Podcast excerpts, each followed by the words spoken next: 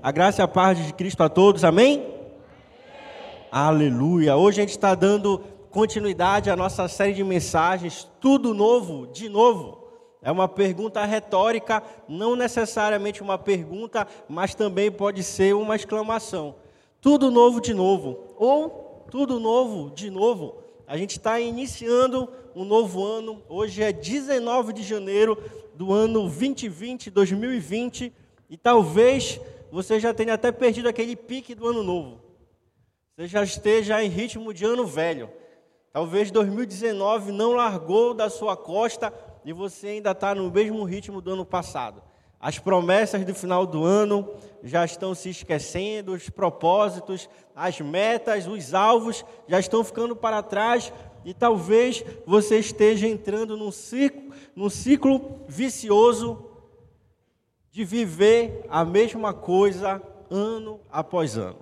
Mas hoje eu queria, junto com vocês, compartilhar uma palavra para que nós possamos nos animar, nos empolgar, reavivar em nós o chamado de Cristo na nossa vida, reavivar em nós a esperança de Deus, a esperança daquele que morreu na cruz, mas ao terceiro dia ele ressuscitou e vivo está à destra do Pai, intercedendo por mim e por você, para que nós tenhamos esperança, para que nós tenhamos esperança de dias melhores, para que tenhamos esperança de uma família melhor, de um salário melhor, de um carro melhor, de coisas melhores na nossa vida.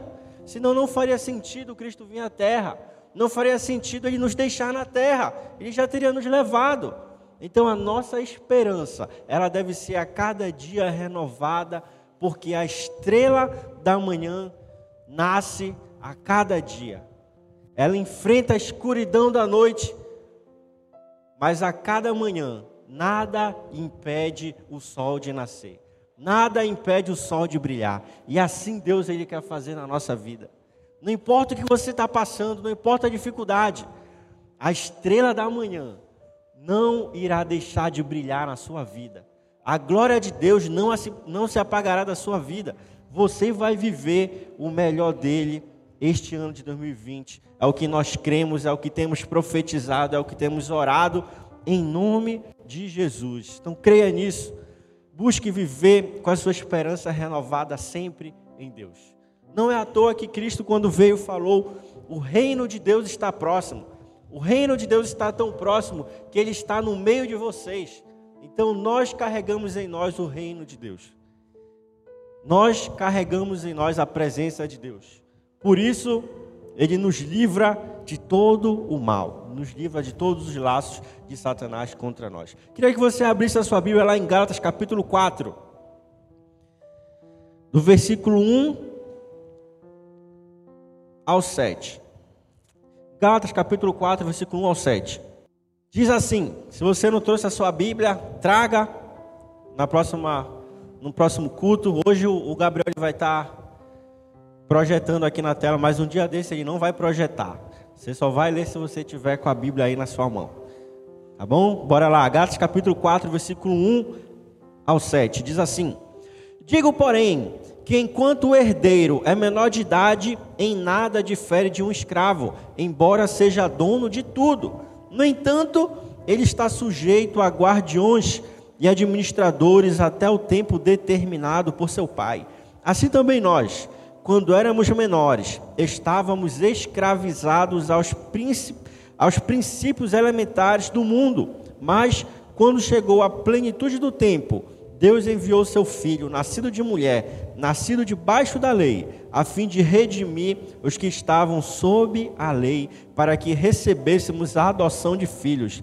E porque vocês são filhos, Deus enviou o espírito de seu filho aos seus corações, o qual clama: Abba, Pai. Assim, você já não é mais escravo, mas filho, e por ser filho, Deus também o tornou herdeiro tornou herdeiro. Se você voltar lá para o versículo 1 que nós lemos, você vai perceber que o herdeiro, mesmo sendo menor de idade, sendo dono de tudo, ele não pode usufruir daquilo que ele tem livremente. Existem guardiões, tutores, que precisam cuidar dos seus bens, até que aquele herdeiro menor de idade passe a ter maior idade, passe a assumir a maior idade para então ele poder ter o domínio pleno de tudo aquilo que ele herdou de seu pai, da sua família. E aqui no livro de Galatas, Paulo ele faz uma alegoria, ele compara. Assim também como é semelhante no mundo jurídico, também é semelhante no mundo espiritual. Vocês são filhos, vocês são herdeiros em Cristo Jesus. Porém, vocês só podem assumir a herança que Deus tem para vocês quando vocês tiverem maturidade. Quando vocês assumirem uma postura madura daqueles que realmente têm a capacidade em Cristo para experimentar as bênçãos dele na sua vida. Por isso, muitas vezes, nós não somos abençoados. Por isso, muitas vezes, apesar de sermos filhos, não usufruímos plenamente daquilo que Deus já conquistou por nós há mais de dois mil anos atrás na cruz do Calvário. Por quê? Nos falta sabedoria, nos falta maturidade. E eu queria abrir um pequeno parêntese, não menos importante, para que a gente possa prosseguir. Nós, como cristãos assembleianos, eu falo de mim que cresci, me converti, quase me desviei, me reconciliei de novo na Assembleia, e nós temos uma cultura um tanto quanto religiosa, que nem sempre condiz realmente com aquilo que a Bíblia ensina. Você sabe, muitas vezes a gente se tem como cristão muito espiritual, mas foge da realidade bíblica, foge da realidade daquilo que realmente a Bíblia nos ensina. E aí a gente vive uma espiritualidade meramente humana, que na verdade não é aquela espiritualidade bíblica. Então, eu queria que vocês prestassem atenção em algo. Quando a Bíblia fala que nós devemos ter fé, isso é essencial para que nós possamos experimentar as bênçãos de Deus na nossa vida. Não é à toa que a Bíblia fala que o justo viverá pela fé. Sem fé é impossível ver a Deus. Se você for lá em Tiago, Tiago fala que se você pedir com fé, sem duvidar, você tem a certeza que você vai receber. Mas você sabe, muitas vezes a gente fica só no campo da fé. E não é isso que a Bíblia ensina. A Bíblia não fala somente peça tenha fé e tudo você vai conquistar. Não é isso que a Bíblia fala. Eu não estou querendo minimizar a questão da fé, tá bom? Preste atenção. Eu estou querendo somente falar que a fé ela é o pontapé inicial para que nós possamos trazer à existência aquilo que não existe, para que nós possamos ter esperança naquilo que nós ainda nem vemos. Porém, não basta somente ter fé, não basta. A gente precisa prosseguir e avançar em direção àquilo que Cristo realmente ele quer falar aos nossos corações. Então guarde isso aí. A fé somente não basta, precisa de algo a mais. E no decorrer da mensagem, a gente vai falar um pouco sobre o que mais nós precisamos para podermos experimentar aquilo que realmente Deus ele quer fazer na nossa vida. Então, voltando à questão da maturidade, precisamos crescer em Deus, precisamos nos aprofundar cada vez mais em Deus, em conhecimento dele, da sua palavra, das riquezas daquilo que ele nos ensina. Você sabe, hoje em dia, os maiores coaches que existem no mundo, eles falam basicamente aquilo que a Bíblia ensina. E os caras estão ganhando milhões de reais falando coisas elementares da Bíblia, que todo cristão praticamente conhece, simplesmente usando as verdades bíblicas. Muitas vezes as pessoas mais ricas do mundo, elas aplicam princípios bíblicos básicos ensinados em Provérbios por Salomão para ter riqueza e prosperar. E muitas vezes nós cristãos, filhos e herdeiros, não usamos os mesmos princípios e não aprendemos, não alcançamos a maturidade necessária para experimentar plenamente as bênçãos de Deus na nossa vida. Você sabe, existe uma estatística que fala que mais de 90% das pessoas que ganharam prêmios milionários nas loterias, em menos de dois anos, perdem praticamente tudo. Você imagina a pessoa ganhar 200 milhões na loteria e em menos de dois anos perder praticamente tudo. Há, há uns anos atrás, passou uma reportagem na televisão de um desses milionários. O cara ganhou uma fortuna na loteria. Ele saiu comprando carro, moto, tudo que ele podia ele comprava. Sabe quando acabava a gasolina do carro dele? Ele deixava o carro e ia embora. Não, acabou a gasolina, eu vou comprar outro carro. Acabava a gasolina da moto dele, deixava no meio da estrada, eu vou comprar outra moto. Você percebe, a pessoa não foi preparado para aquilo. Aí muitas, muitas vezes a gente pergunta, por que não é interessante a gente dar dinheiro para a pessoa? É interessante a gente ensinar ela a pescar, porque o dinheiro acaba. Agora, se você ensinar a pessoa a gerar riqueza, ela nunca mais empobrece. E essa estatística ela não é limitada a países de terceiro mundo como o Brasil, não.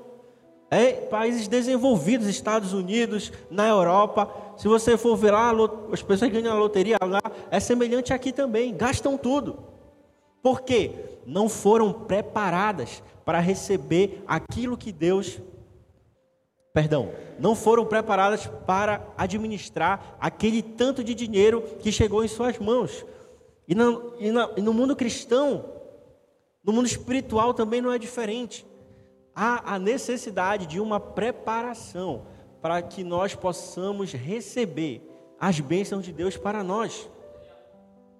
E quando você vai ver as pessoas que herdam milhões, bilhões de empresas que pais criaram, avós criaram, você percebe que também o cenário não é diferente. Quanto mais distante os herdeiros ficam do fundador da empresa, maior é a possibilidade dele perder tudo. O pai construiu uma empresa, a empresa cresceu, construiu um grande império. O filho chegou a participar da construção da empresa, ele ainda dá continuidade.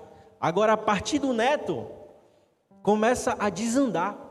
O neto não sabe quanto foi sacrifício para construir aquela empresa, não sabe o que, que o avô precisou sacrificar, não sabe a história do avô, não sabe como foi difícil pagar os primeiros funcionários, não sabe como foi difícil pagar as primeiras contas.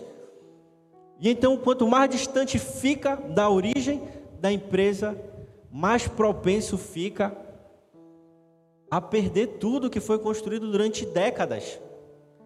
E a estatística é semelhante à da loteria também a partir do neto, grandes impérios começam a desmoronar. Porque não conhecem a história, não foram preparados para aquilo, não participaram daquela construção, então não valorizam aquilo que receberam. E deixa eu falar algo para vocês. Talvez você ache que até hoje a sua vida foi puxada, sua vida foi, de certo modo, sofrida.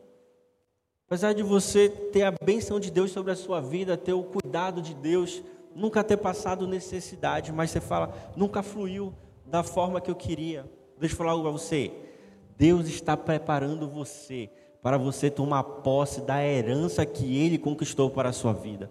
E nós cremos que esse ano de 2020 vai ser um ano de destravamento na vida espiritual, na vida financeira, na vida sentimental de muitos de nós. Desde que nós possamos avançar em amadurecer naquilo que Cristo tem preparado e sonhado para nós. Neemias capítulo 6 conta um pedaço da história de Neemias. Neemias ele foi a pessoa que se colocou à disposição de Deus para a reconstrução dos muros de Jerusalém e falou: Eis-me aqui, Senhor, está com problema no muro, eu me coloco à disposição para reformar esse muro. Então, quando, Moisés, quando Neemias começou a reconstrução, ele passou por vários problemas, vários empecilhos, vários desafios, várias forças contrárias, pessoas que não queriam deixar ele avançar, verdadeiros inimigos daquilo que ele estava fazendo. E então, no capítulo 6, Neemias, ele recebe uma proposta. O sacerdote simplesmente chama Neemias para se esconder dentro do templo, porque haviam inimigos que queriam matá-lo. mas na verdade o sacerdote ele estava em coluio com os inimigos de Neemias e o convidou para se esconder no templo. Deixa eu falar algo para você. A igreja, o cristianismo, ele não é um local de se esconder das suas responsabilidades. Não pense que você vai enganar os outros lá fora e vai vir aqui simplesmente pedir perdão a Deus, falar: Deus me perdoe, não devia ter feito aquilo. E aí tudo vai ficar bem. Não pense que você vai fazer várias coisas erradas. E aí você vem à igreja, dá uma de santinho. Ai, Senhor, sou tão fraco, sou tão falho. Ó oh, Senhor, me fortaleça. Não está errado sua oração. Não está errado. Mas você deve ser forte lá fora. Muitas vezes a gente usa a igreja, o cristianismo, como uma fuga da nossa responsabilidade. Você sabe, a minha geração já está passando, né? Tô com, fiz 28 anos agora em janeiro. E na época que eu era mais jovem na igreja, que o mais jovem queria era estar dentro da igreja. Era ensaio do coral, era ensaio da orquestra, era ensaio da banda, era ensaio para Páscoa, era ensaio para tudo. Aí eu perguntava para a pessoa, e a, e, a escola como tá? Ah, tá, só misericórdia, só pela graça. E, a pessoa com 17 anos, terceiro ano do ensino médio, último ano do ensino médio, perguntava para a pessoa, o que, que, você vai, o que, que você vai fazer sua, na sua faculdade? Não sei, estou em dúvida entre medicina e direito. Como assim? Não existe dúvida entre medicina e direito. Uma coisa não tem nada a ver com a outra. Não tem como você ter dúvida. Na verdade, você não sabe o que você quer. E as pessoas simplesmente usavam a igreja como um meio de fuga. Fuga para não estudar, fuga para não assumir sua responsabilidade. Fuga para não assumir a maturidade da sua vida e perceber: eu preciso crescer. Eu preciso evoluir, eu preciso avançar. Você sabe que a Bíblia, ela fala que os filhos são como flechas no arco, na aljava de um arqueiro. São como flechas no arco de um arqueiro. Filhos são bênção. Filhos são para nos alegrar, para nos abençoar. Isso Deus estava ministrando ao meu coração. Porque sempre quando fala em filho, para mim eu penso que eu vou gastar muito. E, os economistas falam, né, que um filho, desde que ele é gerado até os 18 anos, você gasta em torno de 2 milhões de reais com um filho. Aí você para e pensa bem, né? Será que está na hora? Será que não está? Nunca vai estar tá na hora, né? 2 milhões não é, não é assim que a gente consegue, mesmo parcelado de 18 vezes, 18 anos, não é tão fácil. E eu ficava pensando, e aí Deus ministrando também ao meu coração, falando, na Bíblia, filho é bênção. Na Bíblia, filho não é sinônimo de gasto, pelo contrário. A Bíblia fala que feliz é o homem que tem muitos filhos, porque quando ele se meter em uma contenda, os filhos vão ajudar ele. Lá vem alguém querer peitar o pai, um monte de filho, aqui não. Aqui ninguém vai tocar no meu pai. E a Bíblia fala disso sobre os filhos. Fala que filho é bênção. Filho é graça. Filho é herança. E quando a gente pensa em filho, a gente pensa em quê? Filho é gasto. Filho é dor de cabeça. Será que o meu filho vai prestar para alguma coisa? Quando na verdade a Bíblia ela fala totalmente o contrário. Fala o contrário. Você entende? Como a gente passa a viver um mundo tão distante daquilo que a Bíblia ensina para nós. A gente passa a viver um cristianismo tão superficial, tão distante daquilo que realmente a Bíblia nos ensina. E então Deus começou a falar isso também ao, ao meu coração. Não, não é a questão do dinheiro. O problema não é o dinheiro. O problema a grande questão é o propósito.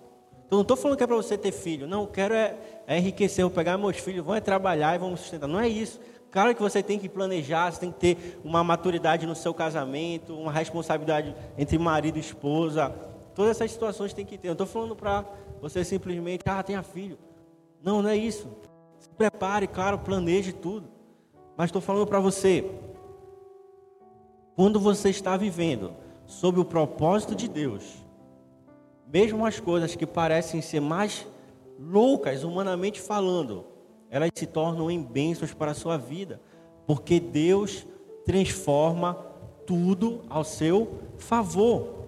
E aqui Neemias, a gente percebe que ele não fugiu da sua responsabilidade, não fugiu da missão da, que Deus havia dado a ele. Assim nós também não podemos fugir daquilo que Deus ele está entregando a nós. Pelo contrário, devemos assumir a nossa responsabilidade, assumir aquilo que Deus tem entregado a nós para fazer. Assumir o papel que Cristo conquistou na cruz do Calvário para nós.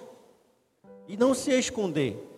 A igreja não é um local para você vir a cada domingo e simplesmente prantear, vir chorar, oh, que semana difícil, oh, que semana ruim, oh, que faculdade difícil, ah, mas eu só dívida, ah, isso, aquilo. Não, pelo contrário, é um local de você enfrentar suas fraquezas, é um local de você expor a Deus quem realmente você é. Fala, Deus, vou lhe falar, eu sou fraco, eu não consigo, eu vivo uma vida de pecado, eu tenho feito muita coisa errada, mas Deus falar algo para o Senhor, transforma o meu ser, transforma a minha vida, faz de mim um novo homem, faz de mim uma nova mulher, restaura em mim o primeiro amor por ti, pela tua obra. Um tempo em que eu não olhava para as dificuldades, mas eu olhava para o seu cuidado, eu olhava pelos olhos da fé que o Senhor iria me sustentar em qualquer lugar que eu fosse, em qualquer situação que eu estivesse. Então devemos pedir para Deus força para enfrentarmos os desafios da vida e não escondermos para baixo do tapete aquilo que nós precisamos enfrentar. Amém? Então esse é o primeiro ponto. Não esqueça, não fuja das dificuldades, da sua responsabilidade. Enfrente elas e avance em direção àquilo que Deus está sonhando para você. Você lembra do rei Davi? O rei Davi enfrentou dezenas de guerras. E você sabe quando ele caiu? Quando ele estava dentro do palácio cercado de guardas de proteção. O que protege você não é o tanto de dinheiro que você tem. O que protege você não é o seu carro blindado. O que protege você não é o seu plano de saúde. O que protege você é Deus. Somente Ele pode proteger você e livrar você de tudo aquilo que não agrada a Ele. De tudo aquilo que de alguma forma queira lhe afastar do propósito dele para a sua vida. Vamos passar agora para o segundo ponto. Fé e ação. Fé e atitude. Fé e ousadia. Abra sua Bíblia lá em 2 Pedro, segunda carta de Pedro, capítulo 1, versículo 5 em diante. 2 Pedro, capítulo 1, versículo 5 em diante, diz assim: Por isso mesmo, empenhem-se para acrescentar a sua fé a virtude, a virtude o conhecimento, ao conhecimento o domínio próprio, ao domínio próprio a perseverança, a perseverança a piedade, e a piedade a fraternidade, e a fraternidade o amor. Porque se essas qualidades existirem e estiverem crescendo em suas vidas, elas impedirão que vocês, no pleno conhecimento de nosso Senhor Jesus Cristo, sejam inoperantes e improdutivas. Improdutivas. Você sabe qual é um sinônimo de pobreza? Improdutividade. Improdutividade. E aqui em 2 Pedro, nós estamos sendo ministrados por Pedro, quando ele fala que devemos acrescentar a nossa fé, a virtude, o domínio próprio, a perseverança, a fraternidade, a piedade, o amor, para que possamos experimentar o cumprimento das promessas de Deus na nossa vida. Você sabe, fé é fundamental, fé é elementar, é básico. Mas não foi só fé que Deus pediu a Moisés. Deus falou para Moisés: Moisés, saia do Egito, atravesse o Mar Vermelho, atravesse o deserto, suba ao monte, enfrente os desafios. Quando a Bíblia fala sobre Abraão, o pai da fé, a gente percebe que a caminhada dele iniciou com um passo de grande fé. Mas não bastou a fé, ele precisou abandonar a sua família, ele precisou abandonar a sua parentela, ele precisou avançar em direção ao local que Deus ia mostrar a ele. A gente percebe fé e atitudes de fé. As nossas atitudes, elas devem acompanhar a nossa fé. Não basta a gente falar, ai, 2020 eu tenho fé que eu vou avançar, que eu vou crescer, que eu vou enriquecer, isso e aquilo. Se você não tiver atitudes que falem a sua fé, não basta você falar, eu vou passar no vestibular, se você não estudar. Não basta você falar, ah, eu vou ser promovido no meu trabalho, se você não se qualificar. Não basta você falar que vai casar se você não organizar sua vida financeira.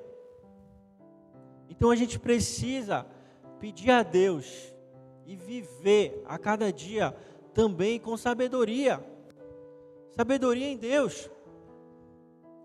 Senão a gente vai viver um evangelho que não é aquele que a Bíblia ensina. A gente vai viver uma espiritualidade que não é aquela que a Bíblia ensina. E você sabe, não há nada pior do que você morrer à beira da praia. Não há nada pior do que você estar tá vendo a terra firme, está chegando alguns metros e você morre. E você sabe, muitas vezes nós, como cristãos, nós conhecemos a palavra da verdade. Cristo mora em nós, mas pela nossa imaturidade, a gente não experimenta as bênçãos dele na nossa vida. Deixa eu perguntar a você: há quanto tempo você é cristão? Dois anos, cinco anos, dez anos, quinze, vinte? Quantas vezes você já leu a Bíblia? O que, que você entende por Apocalipse? Você sabe, na minha época, quando falava em Apocalipse, era terrorismo, era um filme de terror. Todo mundo falava de Apocalipse de maneira medonha, bizarra algo monstruoso, é uma besta, é, é o anticristo.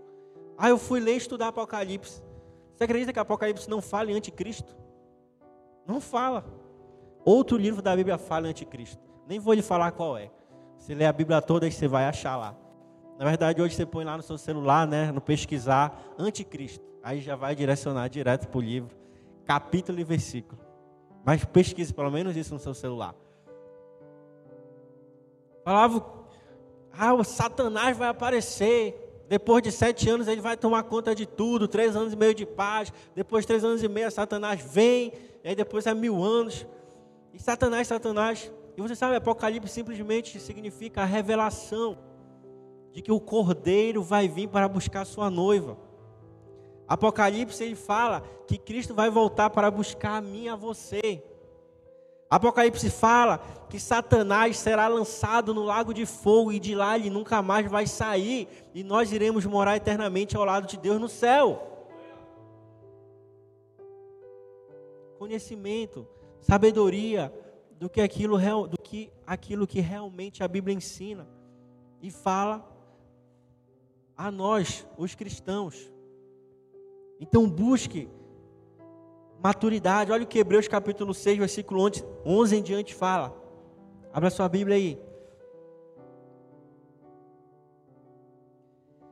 Queremos que cada um de vocês mostre essa mesma prontidão até o fim, para que tenham a plena certeza da esperança, de modo que vocês não se tornem negligentes, mas imitem aqueles que, por meio da fé e da paciência, recebem a herança prometida. Quando Deus faz a sua promessa a Abraão, por não haver ninguém superior por quem jurar, jurou por si mesmo dizendo: Esteja certo de que eu abençoarei e farei seus descendentes numerosos. E foi assim que, depois de esperar pacientemente, Abraão alcançou a promessa. Abraão teve fé, mas depois de esperar pacientemente, recebeu a promessa. Experimentou o cumprimento da promessa. Então, deixa eu falar algo para você. Você que está orando, você que fala, Deus, muitas vezes eu não vejo o teu agir, Senhor, eu não sinto a tua mão me favorecendo da forma que eu esperava. E já fazem dois anos que eu estou orando, três anos, quatro anos que eu estou orando. Não desista, persista, acrescente a sua fé, a esperança, a perseverança, a paciência de que Deus está cuidando de você de que você está passando por um momento de amadurecimento em Deus, que você está passando por um momento de amadurecimento da bênção de Deus na sua vida, que você está sendo preparado e capacitado para você não usar de maneira leviana, negligente, imprudente aquilo que Deus tem preparado para você, aquilo que Deus quer fazer na sua vida. Quando você vê lá em Marcos capítulo 4, versículo 26, quando Jesus fala que o reino de Deus é semelhante a um homem que lança a semente sobre a terra, e aí noite e dia ele vai cuidando, e pouco a pouco aquela semente vai crescendo, e depois ela vai gerar outras sementes, outras sementes. Isso está falando sobre um processo. No reino de Deus, existe um processo para que a nossa vida possa ser transformada. No reino de Deus, existe um processo para que a nossa vida possa ser abençoada plenamente. A bênção de Deus já está sobre nós. Porém, para que nós possamos experimentar uma largueza maior, uma plenitude maior dessa bênção, existe um processo. E é um processo onde nós somos capacitados, forjados, dia e noite por Deus, para nós experimentarmos plenamente a sua bênção. E eu sinto no meu coração que há pessoas que às vezes falam para Deus: Senhor, eu não aguento mais orar, eu não aguento mais esperar, tenho orado tanto a Ti, parece que o Senhor não me ouve. Tenho orado tanto e não vejo a Sua resposta. Tenho orado há tanto tempo e não vejo a transformação na minha vida. Deixa eu falar algo para você. Continue perseverando. Continue tendo esperança. Porque a cada dia você está mais próximo daquilo que Deus tem prometido a você. A cada dia Deus está preparando você, forjando você, para que você possa ter nas suas mãos o cumprimento das bênçãos dele, para que você possa experimentar o cumprimento das promessas dele na sua vida. Não desista, não desista, persevere, tenha esperança, porque você vai experimentar plenamente aquilo que Deus preparou e sonhou para você. Na nossa vida a gente deve sempre buscar equilíbrio para vivermos o melhor de Deus em nós. Quando você vê a vida de um jovem, pega um jovem de 18 anos, 19 anos, o que, que o jovem quer? Eu quero mudar o mundo, eu quero transformar tudo, vai na igreja, quer mudar tudo na igreja, bora fazer isso, bora fazer aquilo, o pastor não está fazendo certo, tem que fazer aquilo, aquilo outro. Você chama um jovem, um adolescente para viajar, fala para ele, olha, bora viajar amanhã, bora, bora, onde é, onde é? Não quer nem saber se tem dinheiro, se não tem, ele esquece de levar roupa, esquece de levar escova de dente, pasta de dente. É uma correria. A vida de um jovem é uma correria, quer fazer tudo para ontem, quer fazer tudo ao mesmo tempo. Tem até uns que namoram com cinco ao mesmo tempo, de tão agoniado. Brincadeira, isso já está em, tá em pecado mesmo. Tá bom? Tem que orar mais. Mas você vai ver um jovem que quer fazer tudo ao mesmo tempo. Se você vê um carro passar voado do seu lado, 200 por hora, tenha certeza que é um jovem que está dirigindo. Quer ver uma moto passar voada ao seu lado? Vá ver quantos anos você tem? 20, 19. Jovem é tudo agoniado. Aí você vai falar com uma pessoa. mais velha. Pega uma pessoa de 60 anos, 70. Está dirigindo a 40 por hora. Parece que está assim, no Quênia, passeando. Paisagem linda, trânsito lindo de Belém. Temperatura maravilhosa. Conversa, uma calma conversando. Ah, qual é o seu projeto de vida? Ah, daqui a dois anos eu quero fazer uma viagem. Daqui a cinco eu quero fazer tal coisa. Uma paciência. Uma calma. E qual é o paradoxo disso tudo? O jovem tem 60 anos para viver. 60 anos para experimentar tudo que ele quer. Uma pessoa de 60 anos tem 20 anos, 30 para experimentar o resto da vida. Então, quem tem, menos, quem tem mais tempo quer fazer tudo na correria. Quem tem menos tempo faz tudo na calma. Mas sabe qual é a diferença? Sabedoria, maturidade, experiência. Porque já passou por muita coisa na sua vida. Então deixa eu falar algo para você. Tenha paciência. Deus está preparando algo poderoso para a sua vida. Deus está preparando algo sensacional para você. Mas ao mesmo tempo, não fique parado. Haja em direção àquilo que Deus está projetando para a sua vida. Se é estudar, estude. Se é trabalhar, trabalhe. Se é se esforçar, se esforce. Se é orar, ore mais. Você sabe, a Bíblia fala que nós vamos ao encontro de Deus aos céus. Ao encontro. É mais ou menos assim, ó, ao encontro. Vai se encontrar com Deus. Não é ir de encontro. Ir de encontro dá a ideia de colisão. Sentidos contrários. Na verdade, Cristo vai vir e nos céus nos encontraremos com Ele e vamos viver no céu eternamente. Aí eu fico pensando, tem gente que não tem atitude nem para ir para a igreja domingo. Será que essa pessoa vai ao encontro de Cristo no céu? Vai olhar assim, Cristo, tá vindo Cristo. Ah, preciso acabar meu, minha série na Netflix. Ah, tá chovendo. Poxa, se não tivesse chovendo eu ia. Ah, hoje eu tô com uma preguiça. Meu Deus, que preguiça não vai ao encontro. Deixa eu falar algo para você. Até para você ir para o céu, você precisa ter uma atitude de ir ao encontro de Deus. Então, se você quer experimentar o melhor dele na sua vida, nesse ano de 2020, vá ao encontro da sua bênção. Abraão foi em direção ao local que Deus havia sinalizado a ele. Moisés foi ao encontro da terra prometida. Davi foi ao encontro de Golias. Quando você vê no Novo Testamento, Paulo, os apóstolos foram ao encontro das pessoas que precisavam conhecer a verdade de Cristo. Então vá ao encontro daquilo que Deus tem sonhado para você. Vá ao encontro. E esse ano de 2020 vai ser um ano que você vai experimentar uma reviravolta na sua vida. Você vai ver de onde Deus tirou você.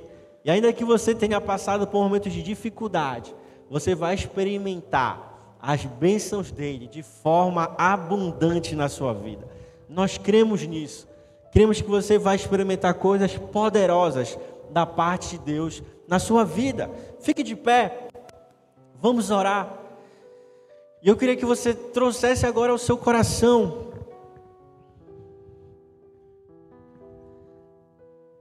aquela área da sua vida onde você sente mais dificuldade, aquela área da sua vida onde você fala, eu preciso ter mais paciência e perseverança, eu preciso me direcionar, ir ao encontro daquilo que Deus ele está preparando para mim nessa área. Se for na sua área sentimental, fale a Deus. Se for na sua área espiritual, fale a Deus. Se for na sua área financeira, fale. Talvez você esteja orando, pedindo algo a Deus e você ainda não conquistou. Fale para Deus nesse momento. Fale com Ele. Olhe, olhe para Ele nesse momento. E com o coração cheio de fé, cheio de perseverança, cheio de amor. Fale para Deus: Deus, eu quero experimentar o cumprimento da tua promessa na minha vida. Senhor, eu quero que hoje o Senhor venha com um renovo sobre mim. Meu Pai, eu quero que o Senhor renove as minhas forças, renove a minha esperança, renova a esperança pela minha família, renova a esperança pelo meu marido, pela minha esposa, pelos meus filhos. Renova a esperança no meu trabalho, na minha empresa, na minha faculdade, na minha vida acadêmica. Deus restaura, meu Pai, renova a esperança na minha vida profissional. Renova em nós nesta noite, Senhor, aquilo que o Senhor tem projetado, sonhado, prometido para nós.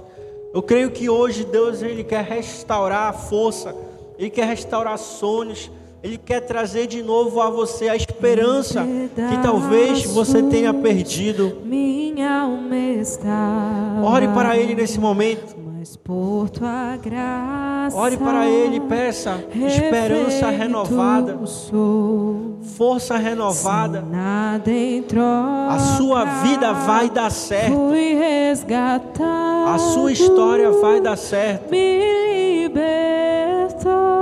A sua família vai dar certo. libertou,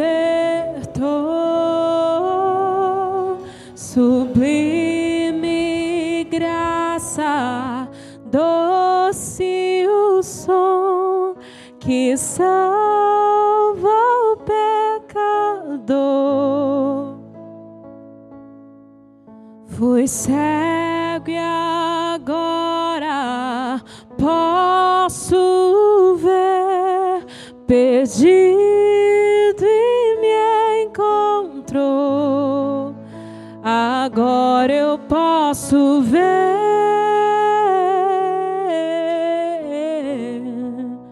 eu posso ver seus olhos de amor. Para que eu possa viver